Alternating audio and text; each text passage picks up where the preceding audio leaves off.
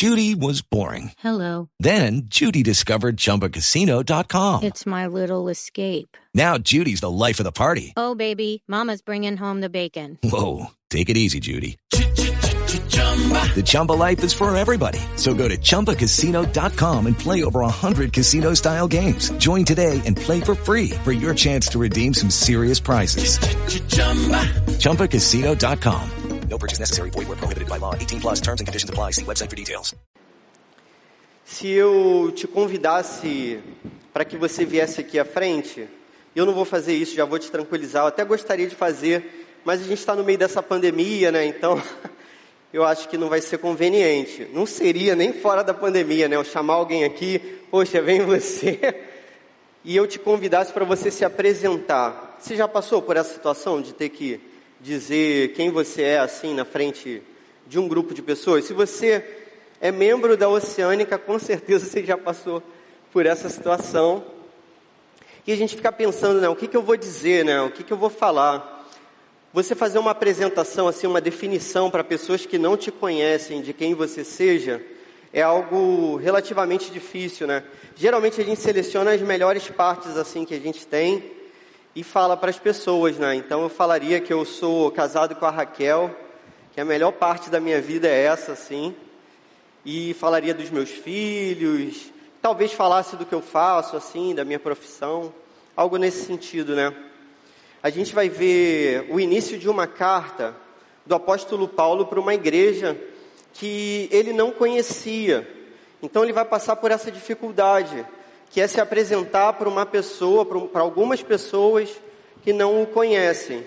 E ele, a gente vai perceber que escolhe muito bem as palavras que ele usa e a ordem como ele coloca essas palavras para essa igreja. Então a gente vai ver a carta que ele escreve para a igreja que fica em Roma. Se você reparar, essa é logo a carta que vem depois do livro de Atos dos Apóstolos. Então, se você puder abrir aí, por favor, a gente está fazendo já essa leitura de Atos, né? Então, logo depois do livro dos Atos dos Apóstolos, a gente tem a carta de Paulo aos Romanos. E você repara que essa é primeira carta aqui na sequência do Novo Testamento. Isso não é por acaso.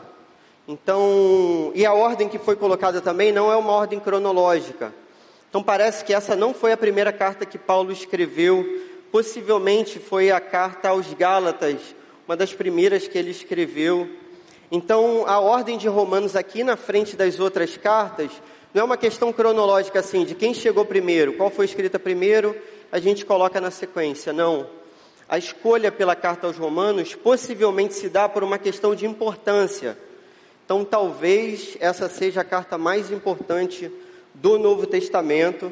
Talvez essa seja a carta de Paulo mais importante de todas. E aí a gente vai ler o início, que é a apresentação que ele faz, especialmente o verso 1. Tudo bem? Você conseguiu achar aí? Romanos, capítulo 1, verso 1. Eu não vou ler o verso todo, vou ler só a primeira linha que é a primeira frasezinha aí desse verso 1, diz assim: Paulo, servo de Cristo Jesus. Só até aqui. Paulo, servo de Cristo Jesus. O que, que a gente entende, né, ao ler essa carta de Paulo para essas pessoas? Primeiro, a gente tem que entender o público de Paulo. Paulo escreve uma carta para uma igreja que fica no centro de um império. Esse é o Império Romano, ele escreve a carta para as pessoas que são de uma igreja que fica na capital do mundo. Qual seria a capital do mundo hoje? Né, se a gente pensar Nova York, Washington, não sei, Pequim, né? Talvez Beijing, né? Depende de como a gente vai tratar esse lugar. A gente talvez hoje não saiba qual é o centro do mundo, mas hoje olhando para trás a gente sabe qual era o centro do mundo nesse tempo. E essas pessoas desse tempo sabiam também o centro do mundo, a cidade mais importante de todas, o centro de um império é Roma. Paulo vai escrever uma carta para uma igreja que fica na parte mais importante de todas. Então, talvez essas pessoas atribuíssem a elas mesmas um determinado grau de importância. Você consegue entender? Poxa, imagina que se você morasse, né? Eu moro numa cidade próxima daqui, que talvez não tenha tanta importância. Mas imagina, né, se você morasse numa cidade assim muito importante, talvez você atribuísse a você algum grau de importância. Quem é Paulo, essa pessoa que escreve? A gente sabe que Paulo é tratado no Novo Testamento com dois nomes. Então você que está fazendo a leitura aí de Atos, você já percebeu que no início do livro, Paulo é chamado de Saulo. Então Paulo é aquele que tem um nome hebreu e inicialmente ele é tratado por esse nome hebreu. Saulo nasceu numa cidade que era uma das capitais intelectuais daquele império romano. Então Paulo também nasceu numa cidade importante, num centro cultural. Quando a gente lê os escritos de Paulo, quando a gente percebe sua atuação no livro dos Atos dos Apóstolos, a gente repara que esse cara era um cara muito bem preparado para aquilo que ele estava fazendo. Então ele é alguém que conhece filosofia, ele é alguém que conhece literatura e ele cita isso. Ele foi treinado, além de nascer nessa cidade cultural importante, ele foi treinado pelo maior mestre do seu tempo dentro do judaísmo, um homem chamado Gamaliel, e ele se destaca nesse treinamento. No capítulo 13 do livro dos Atos dos Apóstolos, a gente vai reparar que tem uma mudança no nome de Saulo para Paulo, e o texto não explica para a gente por que, que mudou, né? Simplesmente tem essa mudança. E você leu isso nessa semana, provavelmente. Não é isso? De repente, né, está escrito assim, Saulo também chamado Paulo, e começa a ser Paulo, e vai direto e ninguém te avisa. Paulo já é um nome de outra cultura. Então, Paulo quando Saulo, ele tem o melhor do judaísmo, de uma cultura judaica, e enquanto Paulo, ele tem o melhor de outra cultura, que é a cultura dos não-judeus, a cultura gentílica. Paulo, ele tem direitos especiais, por exemplo, por ser um cidadão romano. Existiam duas formas de você obter a cidadania romana. Uma era você receber quando você nascia, a outra seria conquistar durante a sua vida. As pessoas mais importantes desse tempo recebiam quando nasciam. Paulo recebeu essa cidadania quando nasceu. Paulo tem direitos especiais diante daquele sistema de governo. Então, Paulo não vai poder ser açoitado por qualquer motivo, como a gente vê isso no Novo Testamento. Paulo não poderia ser morto por uma forma muito cruel, que seria a crucificação. Como cidadão romano, isso não vai acontecer com ele. A história extra-bíblica vai contar, né, através de Eusébio de Cesareia, que Paulo vai ser morto no mesmo dia em que Pedro será morto.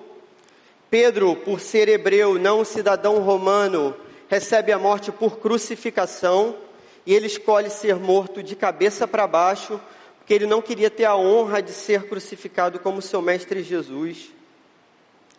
E ao mesmo tempo, Paulo vai ser decapitado, porque ele recebe esse direito. Paulo tinha o direito de, inclusive, apelar para o Supremo Tribunal daquela época, que era o imperador romano. E a gente vai perceber que ele faz esse tipo de apelação durante a sua vida. Paulo foi o homem que mais influenciou o século I e a história posterior ao século I depois de Jesus Cristo. É claro que ele faz isso pelo poder de Jesus Cristo, mas humanamente falando, se você pensar assim, poxa, quem foi o homem depois de Jesus, né? Quem foi a pessoa mais influente de toda a história?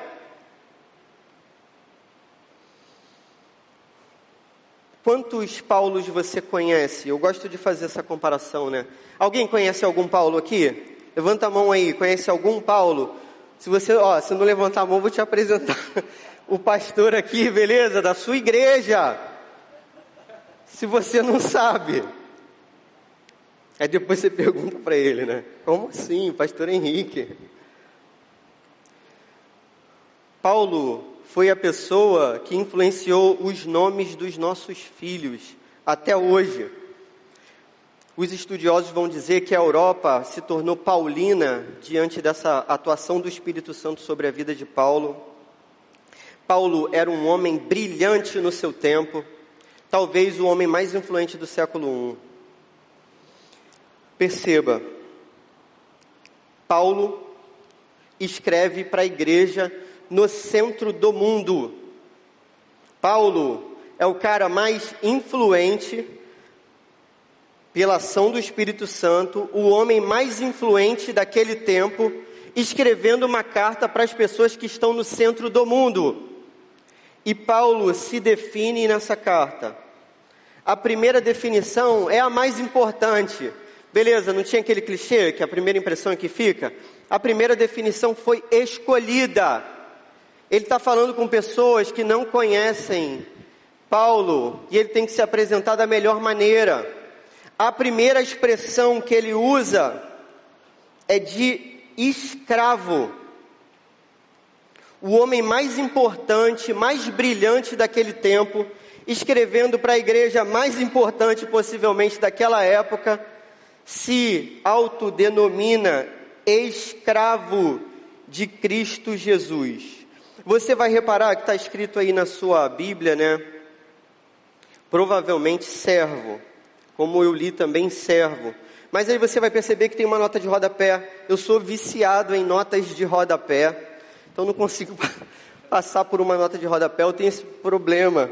Às vezes eu tenho que fazer né, uma leitura muito rápida Felipe me acompanha aí às vezes, não sei se ele lê rápido, mas eu tenho que ler rápido. E aí, fica a nota de rodapé, sabe, me chamando. Eu penso assim: não, não posso olhar para a nota de rodapé, eu tenho que seguir a leitura. Mas eu não consigo.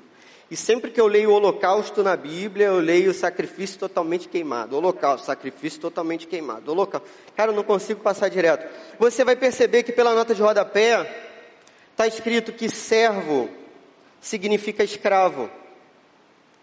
E essa é a primeira lição que a gente tem desse texto para a nossa vida. O cristão se define como um escravo de Jesus. O cristão se define como um escravo de Jesus. A palavra escravo vai ser evitada nesse texto, porque a gente viveu um histórico recente de um movimento de escravização que atingiu também de modo totalmente terrível, monstruoso e desumano o nosso país, no ambiente de colonização desse país. Então os tradutores, eles começaram a evitar a palavra escravo e substituir essa palavra por servo, porque essa palavra para gente é uma palavra asquerosa, nojenta, terrível, dolorida, escandalosa, repulsiva. Porém, é justamente isso que Paulo está querendo dizer para aquela igreja. Cara, o homem mais livre daquele tempo, um cidadão romano, diz para a igreja de Roma que ele é escravo de Cristo Jesus. E você vai reparar que isso é uma mania dos crentes do Novo Testamento. Então a gente vai ter ele escrevendo depois a Tito, você vai ter segunda carta de Pedro, Pedro se chamando escravo de Jesus, você vai ver Judas dizendo que é escravo de Jesus, você vai ver Tiago dizendo que é escravo de Jesus. Essa é uma tendência do Novo Testamento e das igrejas do Novo Testamento. O que, que significa essa palavra escravo? O que, que é ser escravo? Um escravo, por exemplo, ele não pode dizer assim, ele não tem esse direito de dizer assim, poxa, ah, hoje eu não vou não. Deixa, ah, deixa para depois, deixa para amanhã. Não, não, semana que vem. Semana que vem a gente faz. O escravo não tem o direito de dizer assim, ah, hoje está frio. Frio não, né? Hoje está calor. Está calor demais, nesse sol. Cinco horas para a igreja. O escravo não tem direito de dizer assim: ah, não gostei da comida hoje. Poxa, faltou um molinho aqui, um molho barbecue nessa comida, faltou sal, faltou alguma coisa. Não gostei. Não gostei, simplesmente não gostei. O escravo não tem esse direito. O escravo não tem direito sobre a sua própria vontade. O escravo não tem direito sobre o seu próprio corpo. O corpo do escravo pertencia ao seu senhor. O que a boca do escravo dizia é aquilo que agradava ao seu senhor. O que o escravo fazia era aquilo que o senhor gostaria que ele fizesse. Paulo está querendo dizer para a gente que nada que ele possui pertence a ele mesmo. Tudo que ele tem pertence ao seu Senhor, que é Jesus Cristo. Então, a partir de agora, toda a cultura que Paulo tem não pertence mais a ele, pertence a Jesus Cristo. Todo o brilhantismo que Paulo tem não pertence mais a ele, é para a glória de Jesus Cristo. A boca de Paulo vai anunciar aquilo que Jesus Cristo quer que ele anuncie. A boca de Paulo não é mais de Paulo, é de Jesus. As pernas de Paulo não são mais de Paulo, são de Jesus. O coração de Paulo certamente tinha um dono, o coração de Paulo era de Jesus Cristo. E a cabeça de Paulo pertencia a Jesus. A ponto dele ter sido decapitado por amor a Jesus Cristo, pela obra de Jesus Cristo, pelo Evangelho de Jesus Cristo, pela gratidão a Jesus Cristo, por amor a Jesus Cristo.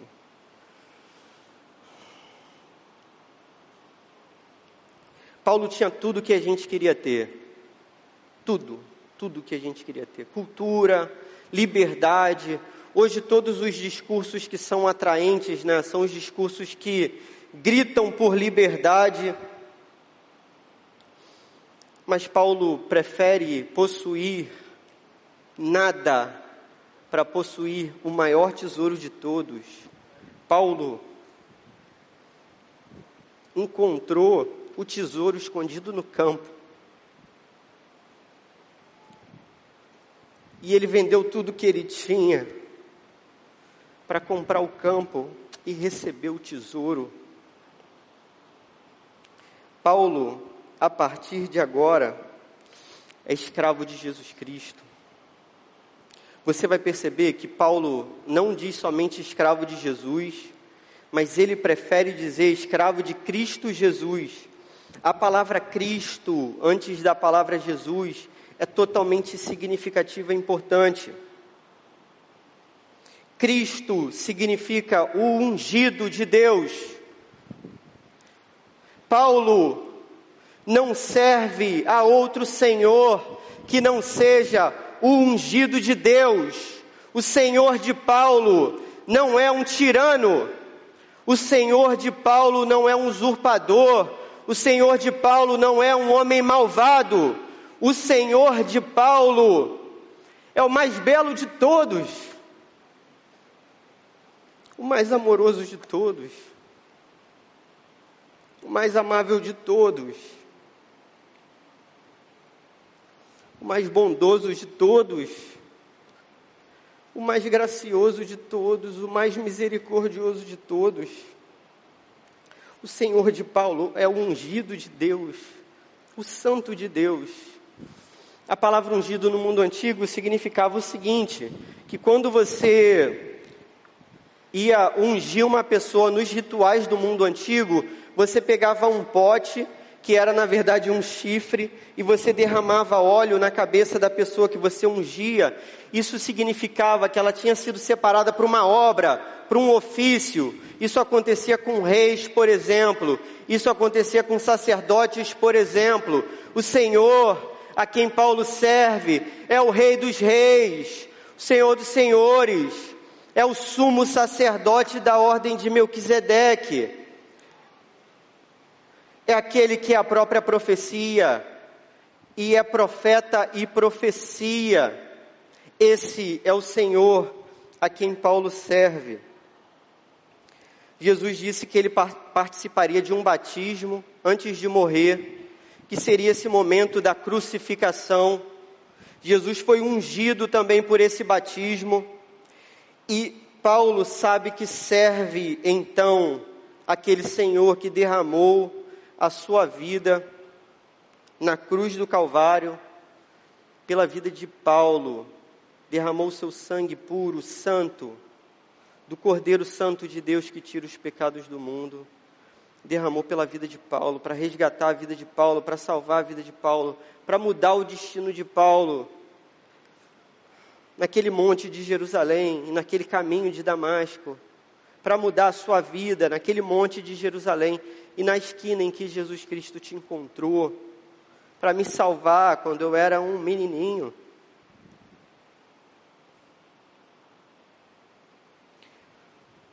Paulo não serve a dois senhores, Paulo não serve a mais ninguém, Paulo serve a Cristo Jesus. Amém? A única aplicação que eu gostaria de apresentar nessa tarde seria a seguinte: a nossa vida deve refletir o senhorio de Jesus a nossa vida deve refletir o senhorio de Jesus. Um cristão disse que cada centímetro da nossa vida era aclamado por Jesus assim. Jesus declarava para cada centímetro da nossa vida: é meu. Cada centímetro da sua vida, em todas as áreas da sua vida, pertencem a Jesus Cristo. Ele é Senhor.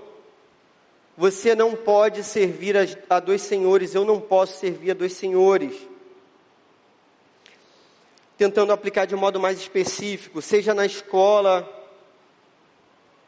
seja no trabalho, seja dentro da nossa casa, nas mídias sociais, nós somos escravos de Jesus Cristo. Escravos de Jesus Cristo. Você sabe por que, que tantas vezes os casamentos não dão certo? Meu casamento está dando certo muito bem, fluindo aí. Você sabe por quê? porque dentro de casa a gente tem alguns senhores. E é uma disputa de senhores e senhoras para ver quem manda mais. Na lógica de Jesus Cristo, você tem que ser escravo. Se tanto o marido como quanto a esposa, a mulher, eles se colocassem dentro de casa como escravos, não ia ter guerra. O problema é que a gente quer mandar mais que o outro, a gente quer ser superior ao outro. O problema é que a gente quer deixar o, o, não, o mais difícil para o outro. Se o marido e a mulher brigassem para serem escravos de Jesus Cristo, de Jesus Cristo, dentro de casa, a gente não ia ter tantos divórcios, né, que entristecem o coração de Deus e ofendem o coração de Deus. Na mídia social, eu gostaria que você avaliasse o que, que você tem publicado. Hoje, a nossa carta, né, uma das nossas cartas é a mídia social, não é isso? Como é que as pessoas te conhecem? Eu conheço as pessoas pela mídia social também. Alguém fala de alguém, eu vou lá na mídia social dela, isso é problemático para você? assim como as pessoas vão à minha mídia social para me conhecerem. Então, a gente tem uma carta agora, que é a mídia social. O que, que você tem declarado nas suas mídias sociais? Qual é o Senhor que está estampado lá nas mídias sociais, na sua mídia? Cada um olha para o seu, beleza? Ninguém olha para o de ninguém. Ninguém solta a mão de ninguém agora. O que, que eu gostaria que você fizesse? gostaria que você, de modo bem prático, olhasse para a sua mídia social lá ou para as mídias sociais que você tem e você tentasse perceber aquilo que você tem publicado. Está estampado ali quem é o Senhor da sua vida. Se é um político, se é um partido político, se é uma ideologia qualquer, se é a vaidade também que toma conta da sua vida, você certamente vai saber. A gente só tem um problema para fazer essa análise, e aí você vai ter que ser totalmente sincero. Porque tem uma galera que posta algumas coisas naquilo que fica para sempre, e algumas coisas naquilo que sai de repente, que é chamado de história, não é isso? E aí, pô, o cara tá postando toda hora aquele negócio no story, mas aí apaga. Então, eu sei lá o que, que você postou, mas você sabe o que, que é. Então você tenta perceber se você é escravo de Jesus no seu perfil, ou se você é escravo de outra pessoa seja de um partido, de um político, seja do que for, seja da vaidade, seja do seu próprio corpo, seja do que for. A gente tem que entender que a gente é, na verdade, escravo de Jesus Cristo. A nossa família deve conhecer a gente como escravo de Jesus Cristo. Os nossos filhos devem saber que a gente é escravo de Jesus Cristo. Até na hora de chamar responsabilidade mesmo, né? Tirar aquilo que não está legal. A gente está fazendo isso porque a gente está obedecendo o nosso Senhor. Existe um único Senhor na nossa vida, que é Jesus Cristo. Você vai tentar fazer isso? Você vai tentar aplicar assim a sua vida? Você vai tentar tratar seus filhos como um escravo de Jesus Cristo? Trataria? Você vai tentar tratar os seus netos como um escravo de Jesus Cristo? Trataria? Você vai tentar tratar os seus pais como um escravo de Jesus Cristo trataria? Amém? Amém. Para concluir, o cristão se define como alguém que é definido por Jesus. Ser definido por Jesus é ter a vida transformada, modificada, como Paulo no caminho de Damasco, por Jesus Cristo. Na verdade, o que Paulo está querendo dizer aqui com a palavra escravo é o significado da palavra redenção no Novo Testamento. Então, existe um detalhe que é muito importante no Novo Testamento. A gente usa essa palavra redenção e às vezes a gente nem sabe o que, que significa redenção. Os autores do Novo Testamento escolheram uma palavra, chamaram essa palavra de redenção. Você sabe o que, que significa redenção? É isso que Paulo está tentando dizer aqui no início do verso 1 do capítulo 1 de Romanos, é a palavra redenção, significa o seguinte: a palavra redenção era aplicada para um contexto específico. O contexto era num mercado de escravos existia um preço pela vida de cada escravo. Paulo está querendo dizer que nós éramos escravos de senhores terríveis. Nós éramos escravos do pecado e de Satanás. Nós éramos escravos de senhores monstruosos que atormentavam a nossa vida e diziam que iam atormentar a nossa vida para sempre. No entanto, um dia um senhor bondoso entrou nesse mercado.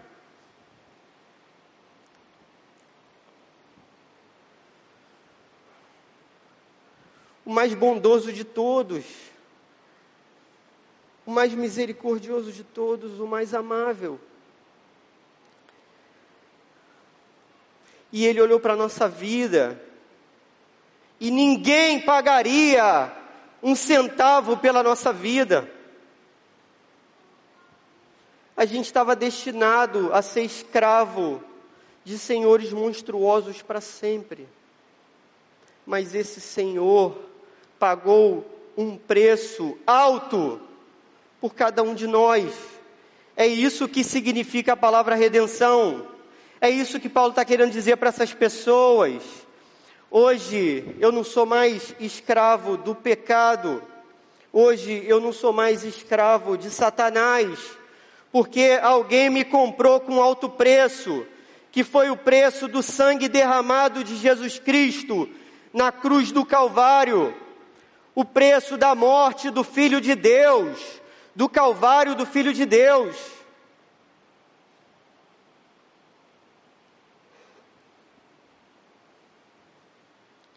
Jesus olhou para a nossa vida com graça, e ele resolveu nos amar. Ele resolveu pagar um preço que ninguém pagaria pela nossa vida. Isso significa redenção. O Novo Testamento através de Jesus Cristo, chama os discípulos de Jesus de amigos, de filhinhos. Paulo poderia ter dito aqui no início da carta: Eu sou um amigo de Jesus, sou um filhinho de Jesus. Mas quando na mesma frase tem o nome de Paulo e o nome de Jesus Cristo, Paulo não consegue levantar os olhos diante do nome de Jesus Cristo. Paulo não consegue levantar o rosto diante do nome de Jesus Cristo. Paulo não consegue dizer nada senão escravo de Jesus Cristo. Nós fomos comprados num mercado de escravos por Jesus Cristo. Nós fomos comprados como escravos, mas fomos amados como filhos. Só é livre quem é escravo de Jesus. Amados como filhos. Nessa semana, eu tive a oportunidade de enxugar as lágrimas dos meus filhos. E isso me lembrou exatamente deste Apocalipse 21, né? Que ele vai enxugar as nossas lágrimas do nosso rosto. Esse é o Senhor a quem nós servimos e nós temos orgulho disso, de dizer que nós somos escravos de Jesus Cristo. Amém? Senhor, muito obrigado pela tua palavra santa. Nada se compara ao teu amor, Senhor, nada se compara, Senhor. Nada se compara ao que o teu filho Jesus fez no nosso lugar, naquela cruz. Nada se compara, Senhor. Nada se compara à tua misericórdia e à tua graça que nos alcançaram, Senhor. Nada se compara à tua beleza, à tua bondade, Senhor. Nos perdoe, Senhor por todas as vezes que nós olhamos para outros senhores e flertamos com outros senhores. Nos perdoe, Senhor, nos perdoe pelo pecado ainda atingir o nosso coração, Pai. E fazer com que as nossas atitudes firam a tua santa presença, Senhor. Em nome de Jesus, Pai. Coloque debaixo do senhorio do teu filho todas as áreas da nossa vida, Senhor. Restaura os nossos casamentos, Pai. Em nome de Jesus, restaura as nossas famílias, Pai. Restaura as nossas paternidades, Senhor, as nossas maternidades, Senhor. Em nome de Jesus, Pai. Que de algum modo, pelo teu poder, a partir de hoje, sejamos reconhecidos como teus teus escravos, Senhor. Por favor, é o que a gente te pede, em nome de Jesus. Amém. Judy was boring. Hello. Then Judy discovered ChumbaCasino.com. It's my little escape. Now Judy's the life of the party. Oh, baby, Mama's bringing home the bacon. Whoa, take it easy, Judy. The Chumba life is for everybody. So go to ChumbaCasino.com and play over 100 casino style games. Join today and play for free for your chance to redeem some serious prizes. ChumbaCasino.com. No purchase necessary. Void where prohibited by law. 18 plus terms and conditions apply. See website for details.